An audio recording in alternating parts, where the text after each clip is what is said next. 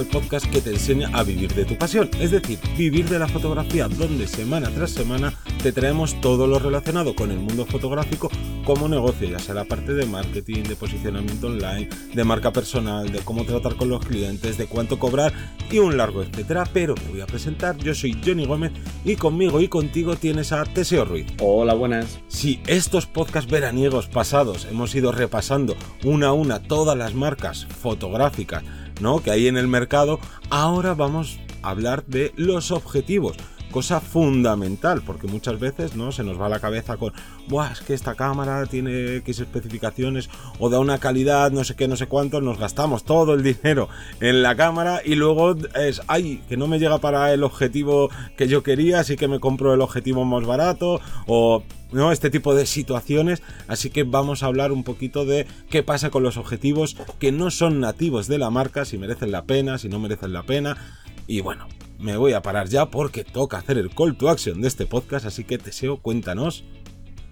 Como ya sabéis, estamos en vivirdelafotografía.es, nuestra, nuestro campamento base, vamos a así, donde podéis eh, tanto apuntaros a la academia con más de 25 cursos especializados en marketing y en fotografía, súper interesantes, y con otro apartado importante junto con los podcasts, que es eh, la parte de consultorías, para fortalecer a todos y todas las que estéis eh, en este mundo de la fotografía y os cuesta encontrar clientes, seguir avanzando, como para los que queréis empezar, emprender y no sabéis por dónde empezar, o queréis hacer un estudio de mercado, queréis chequear si va todo correcto para lanzaros, bueno, pues ahí tenéis un apartado donde podemos eh, echaros un cable con ello, podemos asesoraros y gestionar todas las posibles dudas, incluso dar más recomendaciones y animaros y a daros ese pequeño empujoncito para empezar.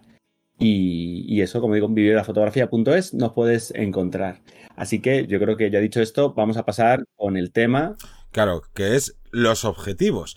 Y es que, sin duda, en cuanto a ¿no? Si nos queremos ceñir únicamente a la calidad de nuestras fotografías, pues es que tenemos que hablar de los objetivos. De nada te sirve comprarte la mejor cámara de X marcas y luego vas a tener que estar yendo a por o quedarte con los objetivos de kit más baratos o bueno, digamos que con los objetivos peores de, de la marca, ¿no? Hay que tener un equilibrio.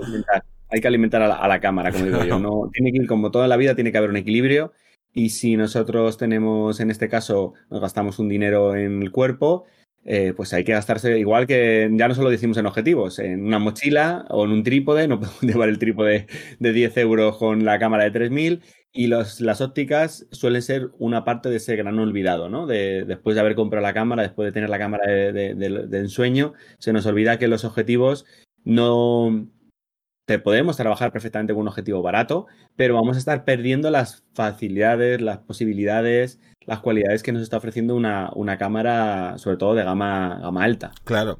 Y luego también ya no solo te puedes quedar en la parte de, oye, pues estoy con el objetivo más barato de la marca y con la mejor cámara de la marca, sino que, ojo, que también a veces nos quedamos y desde ahí solo tengo dinero para un objetivo, ¿no? Y te estás autolimitando por eh, comprarte, pues, como decía antes, la, la, mejor cámara y sobre todo pensar una cosa, un objetivo bueno o, o de calidad media, de, sea de la calidad que sea, te va a durar toda la vida hasta que te aburras de él o lo estampes montaña abajo si tienes esa mala suerte. En cambio, la, las cámaras cada tres años, cada cinco años, pues más o menos de media es cuando se suelen cambiar, pero un objetivo te vale para toda la vida. Por eso yo, por lo menos personalmente, prefiero ir a gastar más dinero en objetivos que en, que en el propio cuerpo de cámara.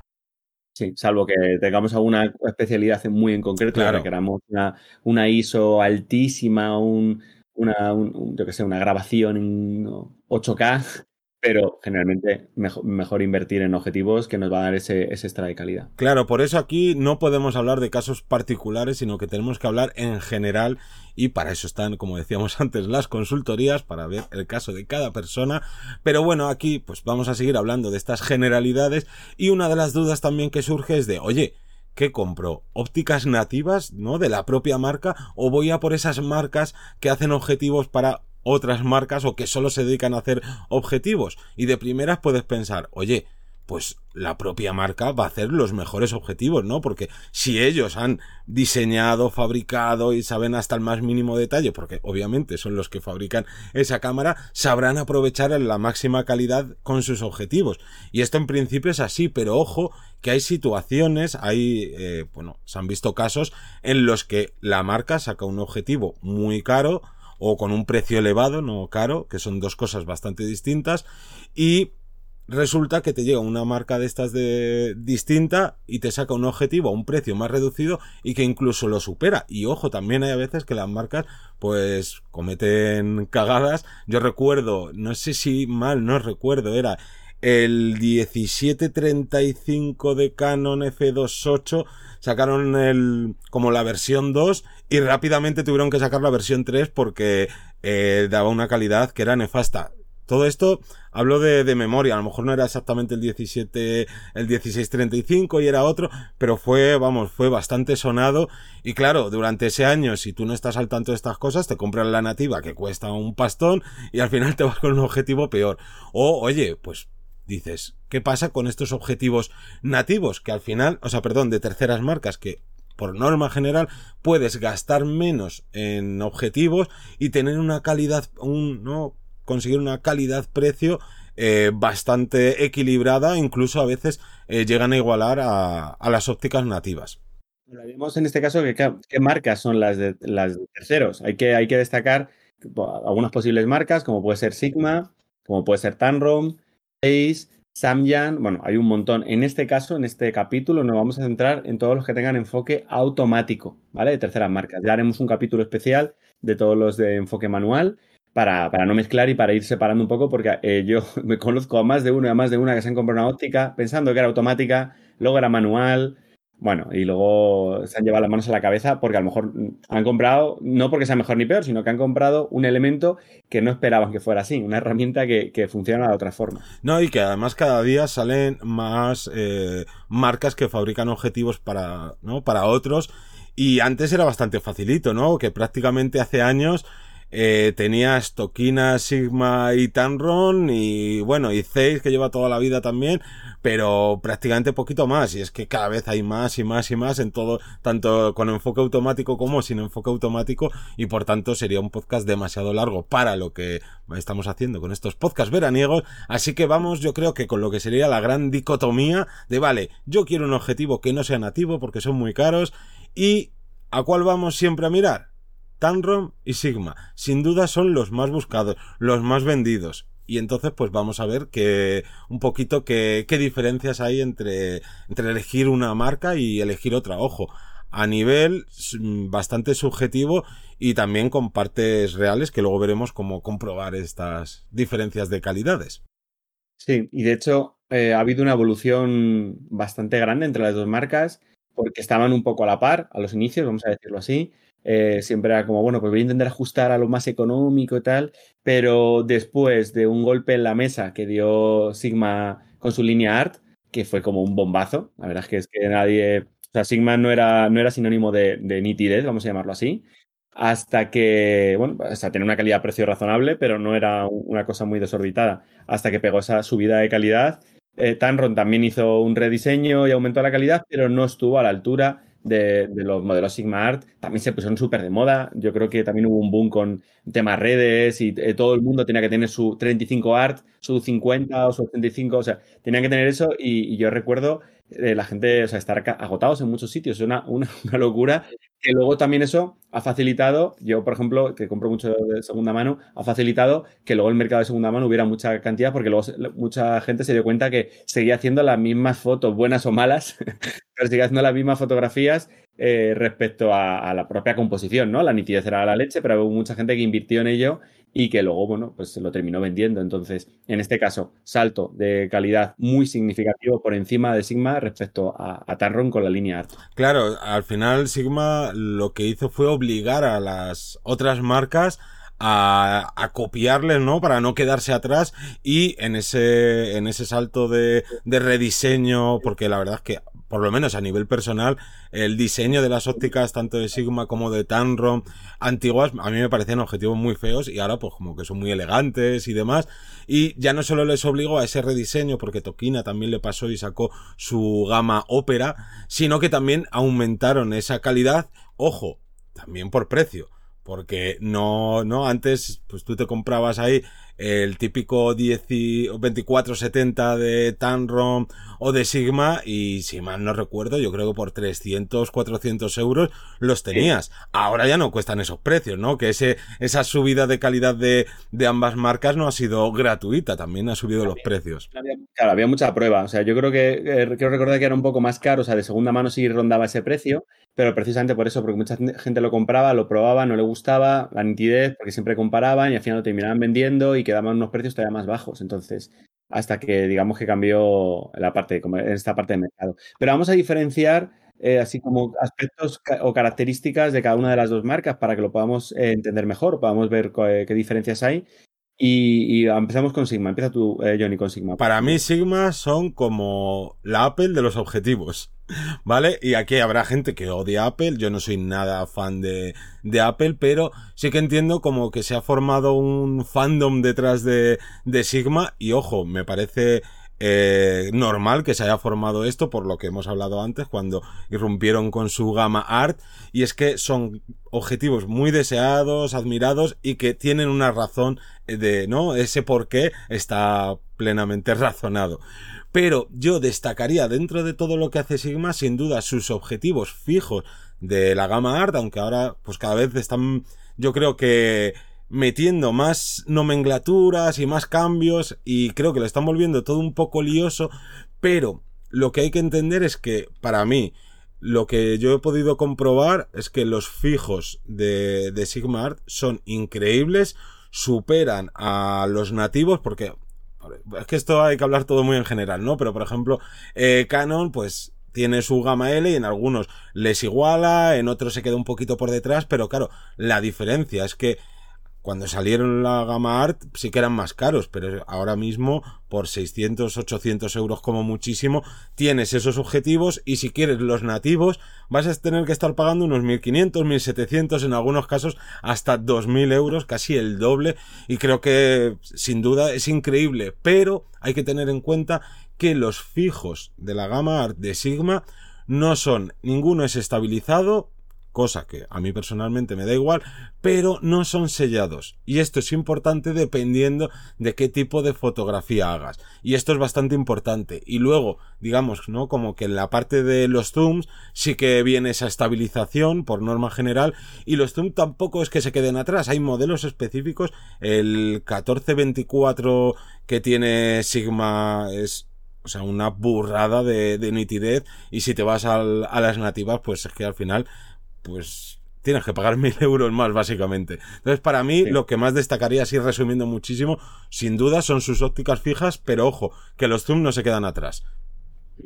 Respecto a Tanron y un poco en comparativa con Sigma, bueno, pues son más baratos que Sigma, aunque a veces, en este caso, pues dan menos calidad o son menos nítidos. Pero claro, es que estamos hablando de lo de siempre. Queremos la máxima rentabilidad con el menor precio. Vale, pues aquí habrá en ocasiones que, que Tanron pueda superar esto gracias al precio Sí que incluyen estabilizador prácticamente todos los modelos, hasta incluso sus ópticas fijas, que eso también es un punto a favor para todos los que seáis de los de pulso de pandereta, como digo yo, de los que nos movemos mucho o estamos fotografiando siempre situaciones de poca luz o similar. Y luego, bueno, también los zoom últimamente eh, han estado quitando milímetros en la parte angular precisamente para eh, ganar calidad sin aumentar el peso o, el propio precio. Entonces, bueno, han recortado un poquito ahí, han buscado otro nicho a pesar de no ser tan angular, pero para ganar pues otras calidades. Entonces, mm, digamos que la evolución de Tanron está siendo esta, un poco diferenciada, diferenciada de, Sigma para no ir a la par porque no pueden, no pueden competir.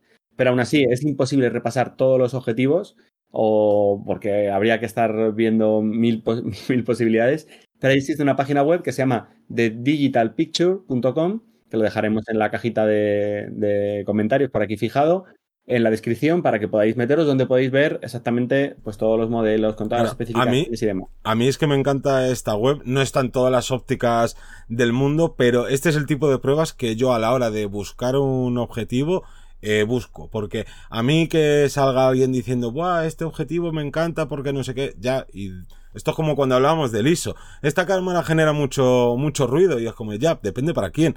Para otros será demasiado, para otros no será nada. Entonces, esto de conceptos que, digamos, casi que no se pueden medir, yo por lo menos soy partidario de este tipo de, de webs donde no te, te hablan sobre el objetivo y te dan mucha información, pero sobre todo hay pruebas reales. Te cogen la misma cámara y te cogen, pues yo que sé, por poner un ejemplo, cogen la Sony a7 y dicen, mira, ahora con la Sony A7 ¿con qué objetivos quiero ver las pruebas? Y dices, pues vale, quiero el 50 de fijo de Zeiss, el de Tamron, el de Sigma y el de no sé si habrá de otra marca más para Sony y vas viendo la misma foto a nivel técnico, ¿no? Con estos eh, no, sé cómo llamarlos, de esto que te vienen las medias. Como una carta especial de, enfoque o. Claro, y ves la nitidez, ves las aberraciones cromáticas, cómo se comportan, eh, ¿no? Con el diafragma más abierto, con el intermedio, con el más cerrado. O sea, es increíble. Ahí sí que no hay dimes y diretes, es directamente lo estás viendo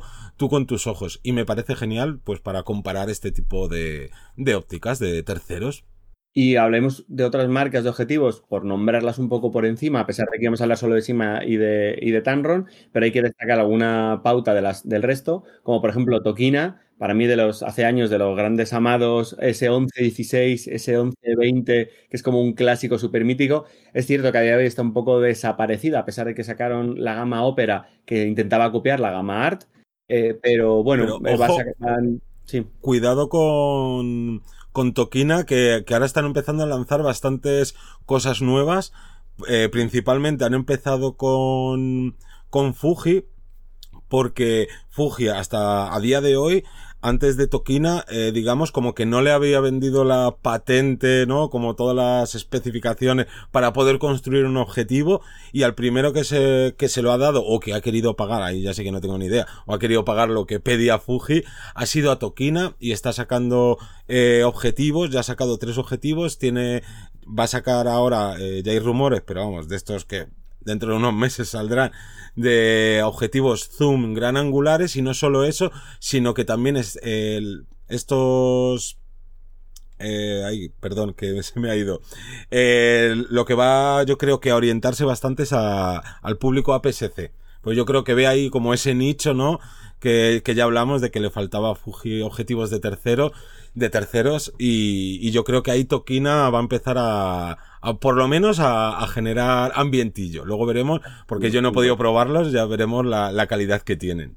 Luego tendríamos la marca Viltrox, que bueno, son objetivos muy baratos, pero que adolecen de bastante aberración cromática y sobre todo en grandes aperturas. Pero bueno, tenemos ahí una posibilidad mm, económica que también quiero recordar que estaban lanzando objetivos para Fuji. Esto es para, Esto es para todo, básicamente, ya. Porque Viltrox, si mal no recuerdo, empezó eh, con un 85 milímetros, 1.8, que Viltrox, al final de cuentas, lo que está haciendo es darte calidad-precio increíble. Porque es que te cuestan 250, 300 euros unas ópticas fijas que sí, que son peores que las nativas y que, como bien decías, pues te generan unas aberraciones cromáticas muy importantes pero que es que dices, joder, es que con este precio, oye, es tan genial y para muchos casos, pues puede ser más que suficiente y no solo para Fuji, ¿no? Con todo esto, a diferencia de Tokina, está haciendo la, la tecnología inversa, ¿no? Eh, esto que hablan de, vale, tú no me das la patente, pero yo voy investigando y al final la ingeniería inversa y al final lo saco, pero Ojo que también como que han acusado a Tokina de lo que has hecho ha sido coger un Viltros, cambiarle la carcasa por la tuya y subirle 200 euros el precio. Yo no lo sé, no los he podido eh, probar, pero bueno, por ahí por internet, en foros, podéis ver eh, pruebas y lo que también Viltrox se ha especializado no solo en Fuji sino en Sony en, en APS-C pero ojo que S85 ya está disponible para Sony Full Frame y para Nikon eh, su sistema nuevo de, de mirrorless. Y claro, yo creo sobre todo, ya no solo para profesionales o gente que quiera ser profesional, sino que en el ámbito más amateur o aficionados pro, eh, están vendiendo lo, lo, que no está escrito esta, esta marca. Además, están bastante, ¿no? generando bastante colaboraciones con influencers y tal, y claro, le están dando muchísima visibilidad. Y por último tendríamos Zeiss, que realmente saca para muchas marcas, no podríamos decir una cosa muy concreta, sí que es cierto que realmente las ópticas Zeiss son más caras, en ocasiones mmm, creemos que no merece, o yo por lo menos creo que no merece la calidad-precio, porque el precio es altísimo eh, comparado con otros, pero bueno, tienes una, por ejemplo, en Sony está la gama eh, Sonar, que tiene unos precios bastante ajustados y el resultado es bastante bueno. Entonces, como digo, Zeiss siempre es sinónimo de calidad, pero también de mmm, preparar la billetera. Claro, exactamente. Y luego, por último, simplemente nombrarlos porque realmente no merecen la pena. Habría marcas como Jongnuo que en flashes yo sé que los puedo recomendar perfectamente, pero lo que han hecho ha sido sacar, ¿no? Imitar los objetivos fijos de Canon y de Nikon a precios realmente ridículos, rollo 60 euros, ¿no? El típico 51.8 de Canon tan vendido que cuesta unos 120, pues directamente a la mitad, pero es que tiene unos problemas de, ¿no? De flares, de nitidez y demás, que, que, no merecen la pena y ojo, también tienen pues su enfoque automático, lento, ruidoso y demás. Incluso, sí. ¿no? Neewer también... Eh, también tiene eh, algún modelo. A ver, Neewer, por ejemplo, el 35 es más económico. A lo mejor para la gente que quiera, eh, porque luego si están a PSC de 50, que es el clásico, nos vamos a 80 y tantos. Entonces, a lo mejor buscar el 35, creo que recuerda que era C2. A ver, son, son ópticas que yo recomendaría, por ejemplo, para gente que está iniciándose, no quiere gastarse un, o sea, el típico adolescente o la persona, independientemente, digo adolescente porque como que es más complicado que tengan dinero, ¿no? Por así decirlo. Pero para personas que, que a nivel económico sea muy, muy bajo, que no puedan invertir absolutamente nada y ni tengan un objetivo fijo. Oye, pues mira, no es mala opción pero, pero por lo general, calidad-precio, al fin y al cabo, vamos a tener bastantes, bastantes pegas, sobre todo, como dices tú, respecto a nitidez, enfoque, construcción y demás. Así que nada más, porque si no, ya nos alargamos, creemos que hemos repasado todas las marcas, por lo menos que nosotros conocemos. Así que sí. simplemente daros las gracias por suscribiros a la academia, por dejarnos las reseñas en Apple Podcasts, escucharnos en Spotify, en Evox, etcétera, etcétera. Y como siempre, nos escuchamos el próximo lunes a las 7 de la mañana. Un saludo.